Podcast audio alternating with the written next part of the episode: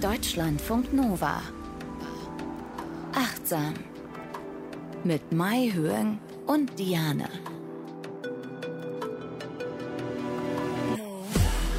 Hallo und herzlich willkommen. Ihr hört Achtsam. Wir sind hier schon in bester Stimmung, Mai Hören und ich. Hallo. Hallo. Ja, Sie ist Psychologin und Verhaltenstherapeutin in Ausbildung und wir haben uns heute ein sehr, sehr schönes Thema ausgesucht. Ein Thema, wo ich sage, da brauchen wir alle viel mehr davon. Ja, wir sprechen heute über Hoffnung. Also gerade ne, in Krisenzeiten und so weiter, da braucht man immer etwas, woran man sich festhalten kann, nämlich Hoffnung. Was ist denn eigentlich Hoffnung? Weil wir alle wissen, ja, die Hoffnung stirbt zuletzt, Kalendersprüche sind überall und so. Mhm. Aber du bist ja hier die Expertin auch für Definitionen. Ja, und das ist immer so spannend, wenn ich nach Definitionen suche, weil es immer sehr, sehr viele Definitionen gibt und da muss ich mich ja für irgendeine entscheiden. Jetzt habe ich heute mal zwei mitgebracht. In einer Definition ähm, lautet das, dass Hoffnung eine ganz essentielle menschliche Erfahrung ist und sich auf bestimmte Art des Fühlens, des Denkens, des Verhaltens und auch des Umgangs mit sich selbst und der Welt ähm, so zeigt. Und dass Hoffnung veränderlich in der Zielrichtung ist. Das bedeutet, sie kann weiter bestehen, auch wenn das erhoffte Objekt gar nicht, ja, also ausbleibt. Das heißt, man kann auch hoffen, wenn, wenn nichts eintritt. Und eine andere, gängigere ähm, Definition, die ist von Sinder, der sagt, Hoffnung ist ein Prozess, bei dem die Menschen sich bestimmte Ziele vornehmen und auch die Motivation haben, für die Erreichung dieser Ziele sich zu engagieren und ihre Fähigkeiten einsetzen, um die Möglichkeiten für deren Umsetzung zu entwickeln. Ich breche das jetzt nochmal auf, weil er sagt, dass es gibt so zwei Hauptkomponenten. Einmal nennt er das Agency, also wirklich diese Willenskraft. Damit meint er wirklich die Entschlossenheit und auch das Commitment, sich in eine bestimmte Richtung eines Ziels zu bewegen. Und das andere nennt er Pathways, also so eine Wegstärke. Damit ist diese wahrgenommene Fähigkeit gemeint, einen Weg zu finden, um diese eigenen Ziele auch erreichen zu können. Oh, das finde ich sehr schön und auch sehr wichtig mhm. tatsächlich, weil wenn wir keine Hoffnung hätten, dass es irgendwie besser wird, und zwar in welcher Situation auch immer, sei es jetzt eine weltweite Pandemie oder ja. sei es jetzt die Klimakrise oder so. Wenn wir keine Hoffnung hätten, dass es weitergeht oder dass irgendwas sich ändert oder dass es irgendwie besser wird, wenn wir keine Ziele hätten, würden wir wie der sprichwörtliche Käfer auf dem Rücken liegen und gar nichts tun. Weil dann wären wir hoffnungslos, weil dann hätten wir das Gefühl, dass egal was wir tun, es ja sowieso nicht hilft. Ja, und ich finde diese Verbindung zwischen Hoffnung und Zielen auch so total spannend und hatte auch echt wie so ein Aha-Effekt, als ich darüber so gelesen habe. Weil man muss auch hier, wir haben ja über Ziele auch schon gesprochen und auch Werte, man muss wissen, was einem wichtig ist und dann konkrete Ziele aufstellen, damit man weiß, in welche Richtung es geht. Und da treffen sich einfach ganz viele wichtige Themen, über die wir hier sprechen. Auch Selbstwirksamkeit, ne? Also ich muss ja einfach ein, also die Fähigkeit haben zu wissen, was liegt in meinen Händen, damit ich dieses Ziel dann auch erreichen kann, weil sonst wäre es ja eine ganz unrealistische unrealistische Hoffnung oder so, ja. Und hier geht es ganz konkret darum, zu sagen, hey, ich habe diese Fähigkeit oder ich suche mir Menschen, die mir auch helfen können und dann geht es in eine bestimmte Richtung. Und wenn man nämlich die Hoffnung hat, dann ist man auch motiviert, mal nach Hilfe mhm. zu fragen, mal andere Menschen zu fragen, mal sich zu informieren zu allen möglichen Themen. Also, ne, wenn es einem schlecht geht und man hat aber die Hoffnung, dass es bald besser wird, dann geht man irgendwo hin und, und ja, beschäftigt sich mit dem Thema und so. Weil wenn man wirklich keine Hoffnung hat, dann ist es schon das Ende quasi des Weges ja. und der Reise. Also genau, ohne Hoffnung ja. funktioniert einfach gar nichts im Grunde. Ja, ja. Und ich finde es auch nochmal spannend zu gucken bei Menschen, die halt so hoffnungslos sind, dann auch, welche Denkmuster da natürlich auch irgendwie einwirken. Ja, also die, die halten ja die Wahrscheinlichkeit, dass sie etwas erreichen werden, für sehr, sehr, sehr gering. Und das kann natürlich sein, dass sie in ihrer Lerngeschichte, also in der Vergangenheit, Misserfolgserlebnisse hatten und dann irgendwie so eingestellt, so, ja, das bringt ja eh nichts, muss ich erst gar nicht versuchen. Ne? Aber das dann auch immer wieder zu hinterfragen, stimmt das denn wirklich? Habe ich wirklich einen realistische, realistischen Blick da drauf? Und das ist genau dieses achtsame Denken. Aber sind dann pessimistische Menschen weniger hoffnungsfroh oder im Umkehrschluss optimistische Menschen, haben die mehr Hoffnung? Ich habe jetzt dafür keine Studie rausgesucht, aber ich würde so vom Bauchgefühl oder das, was ich dazu gelesen habe, sagen, ja. Also, okay. glaube ich schon. Also, ja. weil, weil die Hoffnung ist quasi auf mhm. die Zukunft gerichtet und wenn mhm. ich denke, die Zukunft wird besser, bin ich ja eher systemimmanent ja. optimistisch, oder? Genau, richtig, ja. ja. ja. Okay. Du hast aber sogar noch eine Geschichte mitgebracht, wo äh, die Hoffnung negativ konnotiert ist. Ja, das kennen wahrscheinlich auch viele, ne? Diese ähm, Box der Pandora, ne? Friedrich Nietzsche, der hat nämlich eine sehr, sehr, sehr düstere Sicht auf die Hoffnung, ja. Also hat er geschrieben, Pandora brachte das Fass mit den Übeln und öffnete es. Da flogen all die Übel, lebendige, beschwingte Wesen heraus. Ein einziges Übel war noch nicht aus dem Fass herausgeschlüpft. Es ist die Hoffnung. Zeus wollte nämlich, dass der Mensch auch noch so sehr durch die anderen Übel gequält doch das Leben nicht wegwerfen, sondern fortfahre, sich immer von neuem quälen zu lassen. Dazu gibt er den Menschen die Hoffnung. Sie ist in Wahrheit das Übelste der Übel, weil sie das Qual des Menschen verlängert. Und ich stimme da überhaupt nicht zu. Das wollte ich einfach nur noch mal sagen an der Stelle. Ich ja, finde, Nietzsche war jetzt auch nicht so ein fröhlicher Typ, glaube ich. Nee, wirklich nicht, ja. Aber ich finde, es zeigt aber, es Hoffnung motiviert Menschen, ja. Es bringt uns in, uns in Aktion, ja. Wir gehen ins Handeln, ne? Und ich stimme Nietzsche einfach nicht zu, Punkt. Also der Philosoph Nietzsche, äh, ich habe was über seine Frau auch gelesen und seine Schwester. Er hat eine Schwester, die sich immer um ihn gekümmert hat. Und er war einfach ein mhm. sehr düsterer Geselle, der immer das Schlechteste erwartet hat. Also deswegen passt das sehr gut, die Stelle, die du da zum Vortrag ja. gebracht hast, über Nietzsche. Also Hoffnung bringt uns weiter. Ist es gut? Du sagst für die psychische und körperliche Gesundheit. Das finde ich natürlich auch spannend, weil wenn wir gute Gedanken äh, denken, da haben wir auch schon öfter drüber gesprochen, dann wirkt sich das auch auf unseren Körper aus. Ne? Wenn wir denken, es ist alles hoffnungslos, es wird mhm. nicht funktionieren, ich kann mich eigentlich hier hinlegen und sterben und nichts wird jemals besser, dann hat das natürlich auch eine Auswirkung auf unseren Körper. Unser Körper hört uns beim Denken zu und sagt, ach so, wir sind hoffnungslos, okay, na dann kann ich ja auch krank werden. Also um es jetzt mal sehr simpel ja. runterzubrechen mit Absicht. Aber so ist es, ja. Und Achtsamkeit und Hoffnung kann man auch zusammendenken. Ja, denn wir wissen ja, Hoffnung resultiert daraus, welche Ziele wir uns setzen und wie wir die Eintrittswahrscheinlichkeit quasi einschätzen. Und wir wissen auch, Hoffnung wird auf diesen verschiedenen Ebenen erlebt. Denken, fühlen und verhalten. Und auf all diesen Ebenen kann Achtsamkeit ja greifen. Ne? Also für all diejenigen, die uns vielleicht jetzt zum ersten Mal hören, dann kann ich nochmal die Definition von Achtsamkeit vielleicht auch äh, teilen. Achtsamkeit ist ja das Bewusstsein darüber, was in uns, also Denken, Fühlen und Verhalten und um uns herum, also quasi die Wahrnehmung unserer Umwelt im gegenwärtigen Moment passiert. Also wenn wir uns bewusst sind, was in uns und um uns herum passiert, ohne aber diese Erfahrung zu verurteilen. Und das ist so wichtig, ne? wenn wir nicht wissen, wie wir zu unseren Zielen stehen, wie wir darüber denken, was für negative Gedanken wir teilweise auch haben oder Glaubenssätze. Und das beeinflusst so sehr unser Handeln. Wenn wir damit nicht achtsam umgehen, dann werden wir so automatisch äh, in Richtungen geschoben oder so. Ne? Und wenn wir uns aber hinsetzen und ganz genau schauen, was hat mich eigentlich hier zu dieser Entscheidung geführt oder warum habe ich jetzt dieses Ziel ausgewählt, warum ist mir das wichtig, dann kann ich das viel mehr entscheiden, ja, ob ich wirklich in diese Richtung will oder nicht. Mhm. Und dann sprechen wir hier auch in Achtsam oft über Sinn und Werte. Also warum sind wir eigentlich hier? Was machen wir den ganzen Tag? Was ist uns wichtig mhm. im Leben und so weiter? Ich liebe diese Themen, weil sie ja. so wichtig sind und weil sie auch so gesund machen, weil sie, ja, auch da gibt es wahnsinnig viele Studien dazu, dass wirklich, wenn man sich sinnhaft fühlt und wenn man nach seinen Werten lebt, dass man einfach viel gesünder ist und glücklicher und achtsamer und da beißt sich die Katze in den Schwanz. Wer achtsamer ist, fühlt sich mehr sinnvoll und so weiter. Mhm. Ähm, und da kommt jetzt eben auch die Hoffnung heute in dieser Folge hier ins Spiel.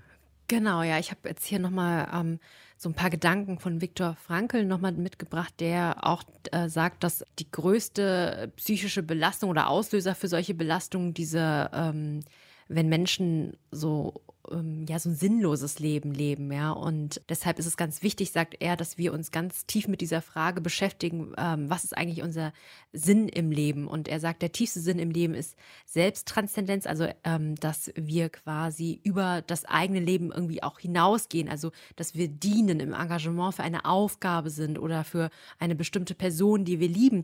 Und er stellt so fest, dass viele Menschen, die so eher ja, hoffnungslos sind, sich die Frage stellen, was erwarte ich vom Leben? Ja, was erwarte ich vom Leben? Man sollte sich aber eher die Frage stellen, was erwartet das Leben, beziehungsweise was erwartet eine bestimmte Situation jetzt von mir? Ich weiß nicht, ob du diese Menschen kennst, die immer so denken, das Leben schuldet denen irgendwas. Mhm. Ne? Die sitzen so da und ich denke immer so, boah, das ist so schade, dass ihr so denkt, weil, weil wenn ihr so denkt, dann seid ihr immer in so einem Defizitdenken, ja. Aber genau, im Mangel, denken, ja. Ja, immer im Mangel, ne? Aber wenn wir sagen, hey, okay, da ist jetzt diese Situation und wie kann ich jetzt einen Beitrag dazu leisten, damit sich etwas noch verändert, ne? Und wirklich Verantwortung übernehmen. Und ich es geht nicht darum, dass jede Situation irgendwie angenehm ist. Und das wissen wir ja gerade bei Viktor Frankl, dass es eben nicht so ja, ist. Vielleicht, ja, vielleicht, ich wollte da ganz kurz noch einhaken, ja. weil es kennt jetzt auch nicht jeder Viktor Frankl. Mhm. Wir beide sind ja so Nerds, deswegen kennen wir ihn natürlich. Das mhm. ist ein äh, Psychologe, der war auch Therapeut, ne? Mhm. Und der war im KZ. Also der war, der wurde dann befreit in Auschwitz, glaube ich. Er hat also mhm. das KZ überlebt, hat also das Schlimmste, was Menschen überhaupt erleben können, überlebt und hat dann ein Buch geschrieben danach namens Ja zum Leben sagen. Das liegt neben meinem Bett, ich will es immer lesen, weil er fantastische Sachen sagt. Ganz viele Zitate immer schon wieder über ihn gelesen. Ich kann dieses Buch nicht lesen, weil, das so, weil ich so sensibel bin und es geht natürlich sofort mit dem KZ los. Aber ich werde es auf jeden Fall noch lesen. Es, es liegt neben meinem Bett. Ich glaube, das ist wahnsinnig ja augenöffnend, auch weil du eben nochmal über unsere Gedanken gesprochen hast. Wenn ein Mensch, der das KZ überlebt und danach rauskommt ja. und ein Buch schreibt, trotzdem Ja zum Leben sagen, dann wird der einiges zu sagen haben, was uns in unserem Alltag jeden Tag helfen kann, wenn wir unsere Gedanken beobachten. Aber Achtsamkeit ist ja eben auch, du hast es gesagt, erstmal, was passiert außen? aber auch was mhm. passiert in uns drin. Und wenn wir da immer wieder hingucken und sagen, was denke ich und warum und bringt mich das jetzt weiter, dann können wir genau solche Gedanken wie das Leben schuldet mir was, mein Nachbar schuldet mir was, meine Mutter, mein Vater, mein Partner, meine Kinder, die schulden mir alle was. Wieso machen die das nicht für mich? Ich will das aber so. Dann können wir diese Gedanken ja besser wahrnehmen, sehen und dann mit denen quasi auch arbeiten. Aber zurück zur Hoffnung. Genau, ich habe noch ein Zitat mitgebracht, quasi. Es ist nicht direkt von Viktor Frankl, aber aus einem Buch, ähm, was ich gelesen habe jetzt zu diesem Thema, nämlich Positive Psychologie der Hoffnung von Kraft und äh, Walker. Und ähm, die haben das einfach so schön geschrieben, dass ich das jetzt einfach lesen muss, ja. Für Frankl offenbart sich der Sinn des Lebens Schritt für Schritt in jeder konkreten Situation, die man erlebt. Es gibt keine Situation im Leben, die nicht einen Sinn in sich tragen würde. Durch die gewöhnlichen Denk- und Verhaltensmuster wird man aber leider blind für die Sinnhaftigkeit des Augenblicks. Wir sind sozusagen Gefangene unserer Gewohnheiten und Gedanken, was uns oft davon abhält, den Sinn in unseren Erfahrungen und Erlebnissen zu entdecken und positiv in die Zukunft zu schauen. Ich glaube, das fasst das einfach nochmal wirklich zusammen, auch diese ja. Verbindung zur Achtsamkeit. Ne? In jedem Moment können wir nochmal innehalten, nochmal uns hinterfragen, was sind eigentlich unsere Denkmuster, die hier ähm, wirken. Hm. Und da auch noch, wir haben immer die Freiheit, in der Hoffnung irgendwie unsere Denkmuster, unsere Gedanken zu verändern und zu Hoffnung hin, wenn die Hoffnung quasi ein äh, in unserem Fokus ist oder ein, ein wichtiger Teil unseres Lebens irgendwie. Aber mit Hoffnung, da viele Leute sagen jetzt aber Vorsicht mit Hoffnung auch, weil äh, manchmal ist die Lage halt blöd.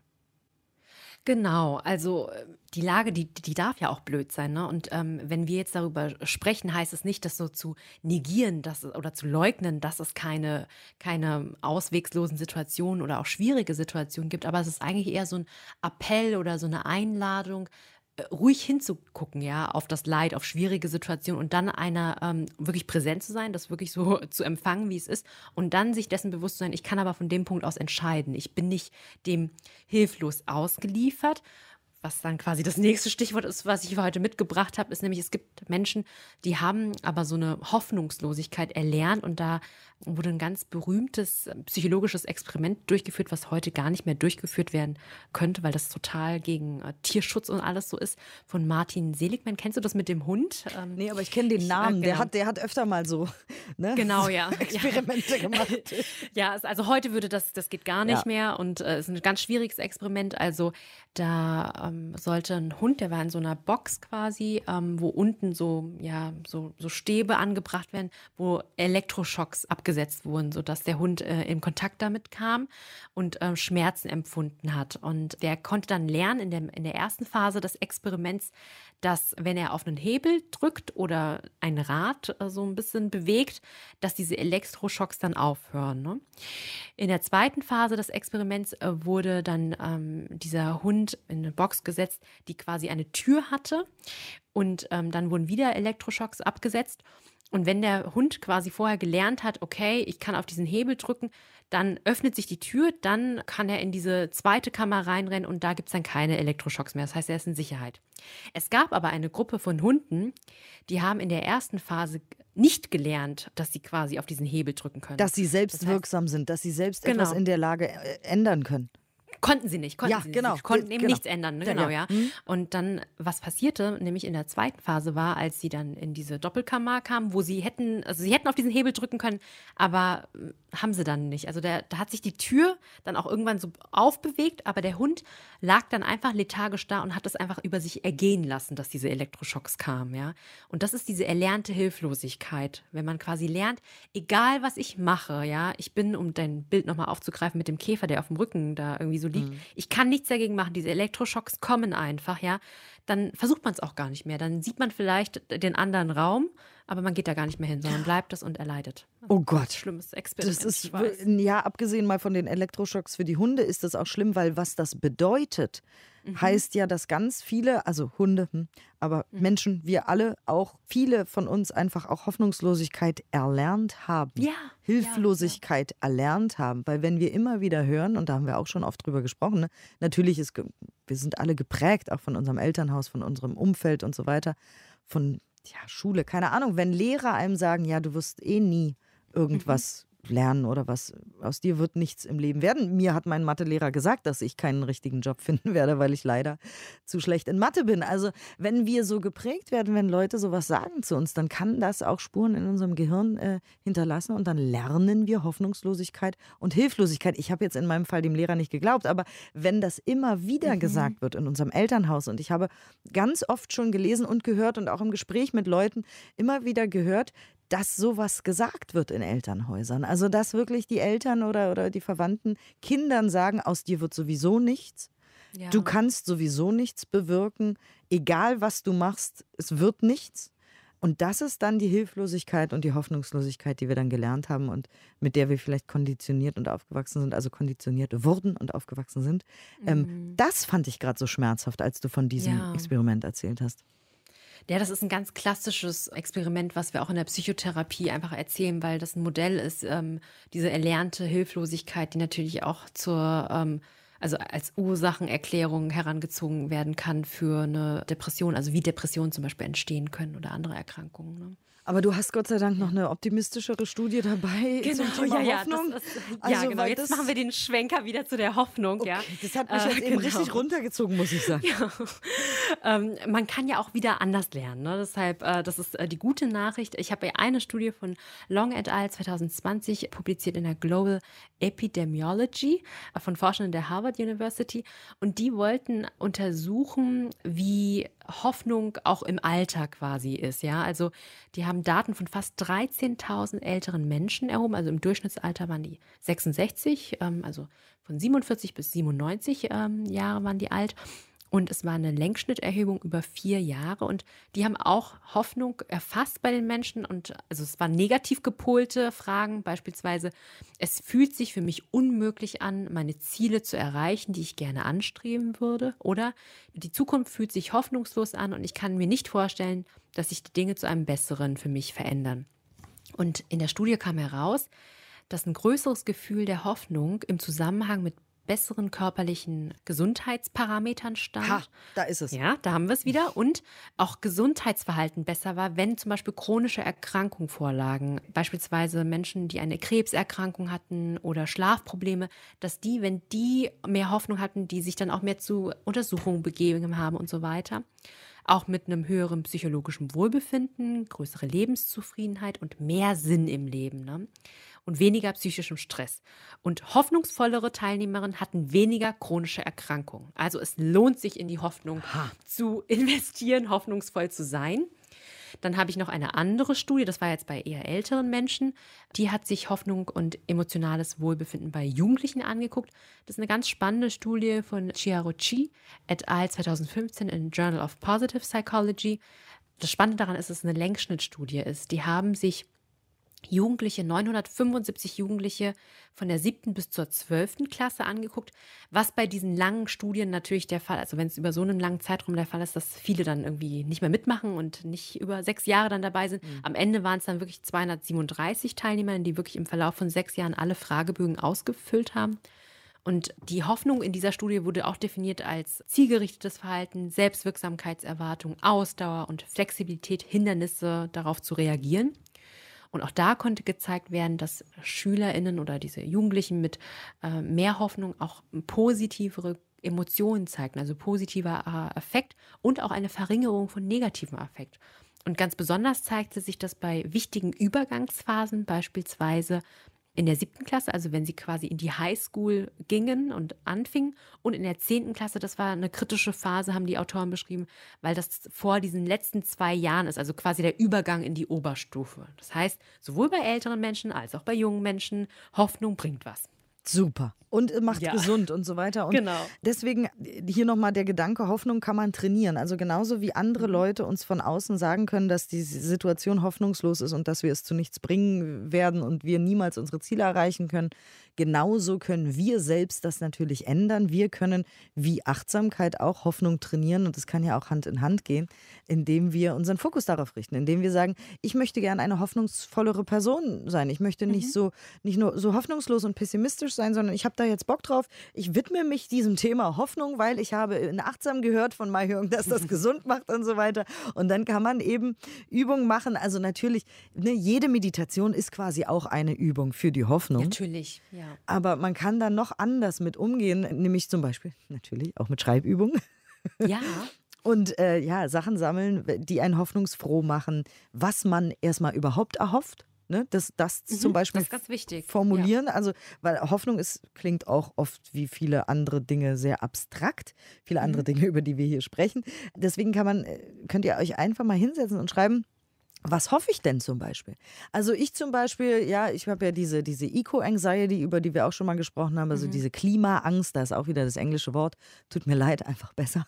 Ähm, diese, diese Klimaangst und so. Und also ich hoffe, dass zum Beispiel in den nächsten zehn Jahren da ganz viel passiert, äh, ganz viel Bäume wieder aufgeforstet werden und so weiter. Und dann würde ich aufschreiben, ich hoffe dies, das, Ananas. Mhm. Und dann hätte ich ganz konkret irgendwie schon mal Optimismus auf einem Zettel und meine Hoffnung gesammelt. Dann kann man auch privat überlegen, was wünsche ich mir, was hoffe ich denn, wie meine Beziehung sich entwickelt oder was hoffe ich denn, wie mein Job sich entwickelt oder äh, alles Mögliche. Ihr könnt in jedem Lebensbereich für euch einfach mal fünf Sachen aufschreiben, die ihr hofft. Mhm. Und aus diesen Hoffnungen können ja dann, haben wir eben auch schon drüber gesprochen, Ziele werden im nächsten Schritt. Weil eine Sache ist es ja zu hoffen, irgendwie seinen Bachelor ja. zu schaffen oder seine Ausbildung oder keine Ahnung, diesen Ausbildungsplatz zu bekommen. Eine andere Sache ist ja auch selbst etwas zu tun und das geht ja auch eben Stichwort Selbstwirksamkeit einher miteinander, dass wir nicht einfach nur zu Hause sitzen und hoffen, sondern mhm. eben auch raus in die Welt gehen und alles Mögliche dafür tun, ne? Du das ist ganz, ganz wichtig, ins Handeln zu kommen, genau. Also genau.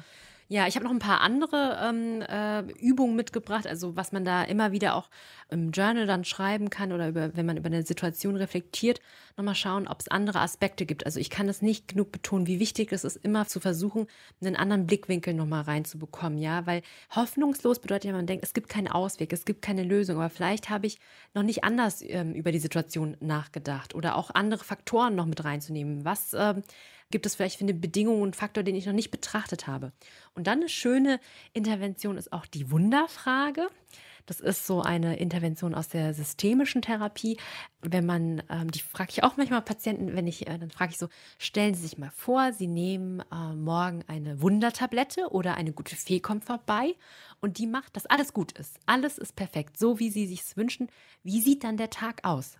Ja, oh, weil oft ja. sind wir ja so, wir, wir wollen bestimmte Dinge nicht. Wir sagen, das und das soll aufhören, das und das soll nicht sein. Aber wir stellen uns nicht wirklich vor, wie es sein soll. Ja, und dann eine Wundertablette oder eine gute Fee kommt. Und dann können wir auch das aufschreiben, wie unser Tag aussieht. Äh, das mache ich tatsächlich auch manchmal. Mhm. Wo wacht ihr dann auf? Wie fühlt sich das an? Was esst oder trinkt ihr vielleicht als erstes? Wer ist noch bei euch? Äh, an diesem Wundertag, nachdem ihr die Wundertablette genommen habt. Was macht ihr? Womit füllt ihr eure Zeit? Wie fühlt ihr euch? womit ja, verbringt ihr euren Tag, mit wem und, und so weiter. Das ja. ganz genau mal aufschreiben, macht auch einfach total Spaß. Weil in dem Augenblick, wo man das macht, fühlt man sich ja gut. Man wird ja nicht sich hinsetzen und seinen perfekten Tag aufschreiben und sich dabei schlecht fühlen. Das ist ja quasi nee, unmöglich. Das geht gar nicht. Ja. Auch das sagt die Forschung, wenn wir mit einer Sache beschäftigt sind. Das sagt zum Beispiel auch die Flow-Forschung. Ne? Im Flow sein mhm. heißt ja immer etwas zu tun, womit man genau glücklich ist, was einen nicht über- und nicht unterfordert und so weiter. Die sagt, wenn wir etwas tun, was unseren Geist komplett äh, okkupiert, dann können wir nebenbei nicht auch noch schlecht gelaunt oder grummelig sein oder hoffnungslos oder Äh, so, und das heißt, wenn wir uns damit äh, mal beschäftigen, eine halbe Stunde, in dieser halben Stunde werdet ihr nicht hoffnungslos sein weil ihr genau. euch ja genau. damit beschäftigt und eure, euer Gehirn damit beschäftigt, wie euer perfekter Tag aussieht. Und dann fragt ihr euch ja, was esse ich denn an meinem perfekten Tag? Das ist ja eine gute Frage. Wo bin ich überhaupt? Wie ist da eigentlich das Wetter? Und bam, habt ihr schon keine Hoffnungslosigkeit mehr. Es kann gar nicht gleichzeitig da sein. Das finde ich auch total cool. Es geht, ne? Das ist einfach sehr schnell erreichbar einfach. Ne? Man nimmt sich Stift und Papier und los geht's, ja. Und beim Schreiben, da können wir auch gleich weitermachen. Es gibt noch so einen narrativen Ansatz, weil wir erzählen uns ja auch unsere Lebensgeschichte so. Wir machen das vielleicht nicht so schriftlich, aber im Kopf so. So und so war das, so und so bin ich aufgewachsen. Und da mal ganz bewusst sich hinsetzen und mal versuchen, die Geschichte aus einer ganz anderen Perspektive zu erzählen, vielleicht aus einer positiveren Perspektive oder so. Oder wie würde äh, XY das sehen oder so, ne? Also mal ganz anders die eigene Lebensgeschichte mal aufschreiben, ja, ähm, oder eine Phase. Oder was auch cool ist, sind ja diese, ähm, also Leute, die vielleicht Drehbücher schreiben oder Bücher mhm. oder so, das kann man ja lernen, ne? Creative Writing. Und da gibt es ja bestimmte Regeln einfach. Also zum Beispiel irgendwer, sitzt zu Hause und dann kommt ein alter Mann mit Bart und sagt, du musst einen Ring ins Feuer werfen. So Sachen. Mhm. Also es gibt doch diese Heldengeschichte, diese klassische so, ja, ja, Geschichte. Doch, ich erinnere mich ja, äh, so sieben oder elf oder zwölf sind es nur. Das ist, äh, sind immer die gleichen Geschichten, oder? Es ist, äh, es ist sehr begrenzt, oder? Ja. Genau. Mhm. Und diese Heldengeschichte ist meistens hat können wir auch in unserem eigenen Leben so eine Heldengeschichte sehen. So, also weil irgendwas passiert und wir wollen erstmal nicht. Keine Ahnung, irgendeine Krise, sei es jetzt Corona oder eine Scheidung oder, oder irgendwas Blödes passiert. Keine Ahnung, wir kriegen eben den Ausbildungsplatz nicht oder so. Und dann können wir uns unsere Geschichte mal als Heldengeschichte erzählen, weil was würde denn die Heldin oder der Held denn tun? Würde die mhm. hoffnungslos sagen, ach so, naja, dann mache ich halt nichts. Dann würde es halt ja. keinen Film geben oder kein Buch. Und Stimmt, deswegen, ja. ähm, das, mhm. diese Idee finde ich auch irgendwie cool, äh, sich selber mal als, als Held oder Heldin seiner, seiner eigenen Geschichte zu sehen und seines eigenen Lebens, weil wir sind es ja letztendlich auch. Und da äh, kann die Hoffnung eigentlich nicht sterben, weil irgendwie muss der Film ja weitergehen. Ja, ja. Ich habe noch eine Idee, damit wir unser Hoffnungspackage, irgendwie, äh, Paket, wir wollen ja deutsch bleiben, Paket äh, befüllen. Ne?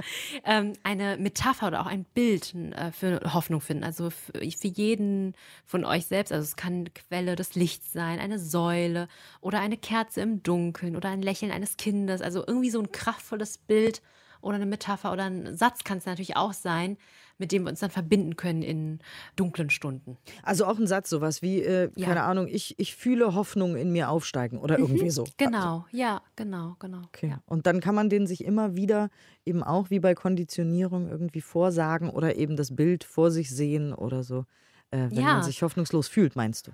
Ja, das hat wirklich was sehr Selbstberuhigendes, ja, wenn man sich ähm, an ein Bild hält, weil das auch oft, wir sind auch so im Denken dann so da drin und ähm, grübeln dann zu sehr, aber wenn wir das ganz konkret festmachen können an einem Bild, man kann sich das ja auch imaginieren, vielleicht eine Musik anmachen oder so, dann ähm, kann das einem auch Kraft geben. Das ist so eine Kraftquelle. Und du hast uns natürlich eine Übung mitgebracht zum Thema Hoffnung. Genau, ich habe eine, ja, so eine, so eine, wie so eine angeleitete Meditation, wo wir nochmal schauen, ob es eine Situation gab, in der wir ganz hoffnungsvoll waren in der Vergangenheit. Um das auch zu reaktivieren quasi. Richtig, genau. Sehr schön. Gut, dann wollen wir mal gucken, was es da an Hoffnung noch zu holen gibt. Ich bin sehr gespannt. Macht es euch gemütlich, lehnt euch zurück und äh, genießt, was jetzt auf euch zukommt und was da auch vielleicht in dem Zusammenhang in euch passiert. Bitte schön, Mahjong. Nimm nun eine bequeme Sitzposition ein. Durch diese stabile Position hilfst du deinem Geist und deinem Körper zur Ruhe zu kommen. Wenn du während der Übung merkst, dass du abgelenkt bist, nimm es einfach wahr und kehre wieder ganz sanft zur Übung zurück.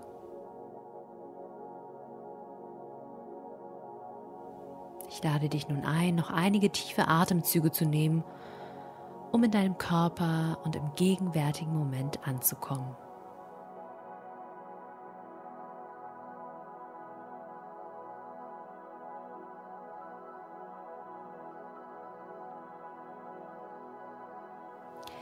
Denke nun an eine Situation, die schwierig war, in der du trotzdem hoffnungsvoll warst.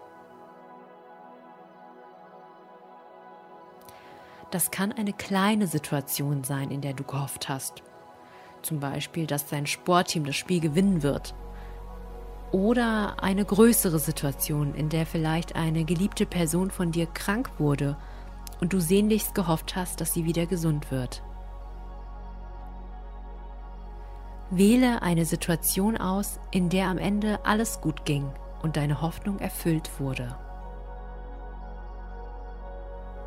Es sollte eine Situation sein, die in der Vergangenheit liegt.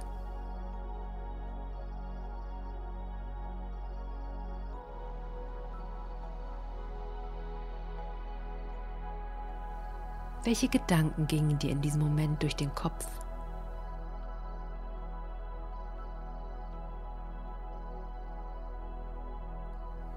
Nimm jeden einzelnen Gedanken wahr und stell dir vor, wie du jeden Gedanken auf einen Notizzettel schreibst, einen nach dem anderen.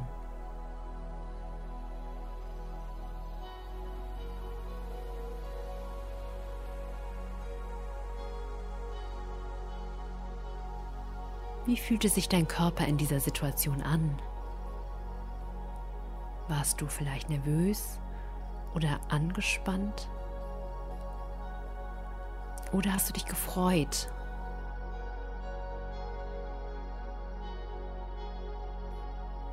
In welchen Bereichen deines Körpers waren die Empfindungen am stärksten?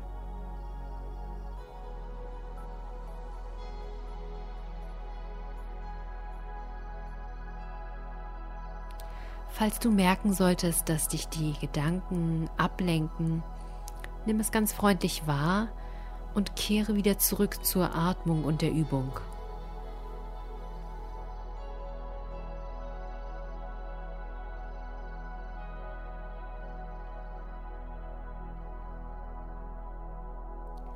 Lass die Situation vor deinem inneren Auge ganz lebendig werden.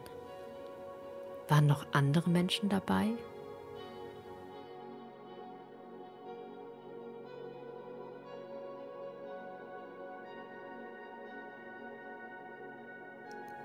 Welche Gefühle dominierten in dieser Situation neben der Hoffnung?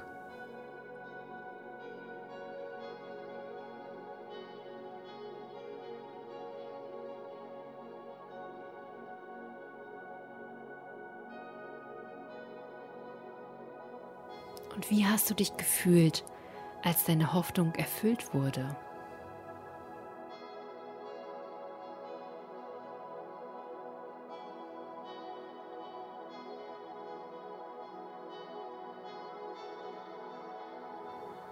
Kommen nun langsam zum Ende der Übung. Nimm noch einmal drei tiefe, kraftvolle Atemzüge und komm langsam in den Raum zurück. Im Alltag kannst du auch immer wieder ganz bewusst zu deinen Zielvorstellungen, Gedanken, Gefühlen und Körperempfindung zurückkehren. Ich wünsche dir noch viel Freude beim Üben. Deutschlandfunk Nova. Achtsam. Jeden Donnerstag neu. Auf deutschlandfunknova.de und überall, wo es Podcasts gibt.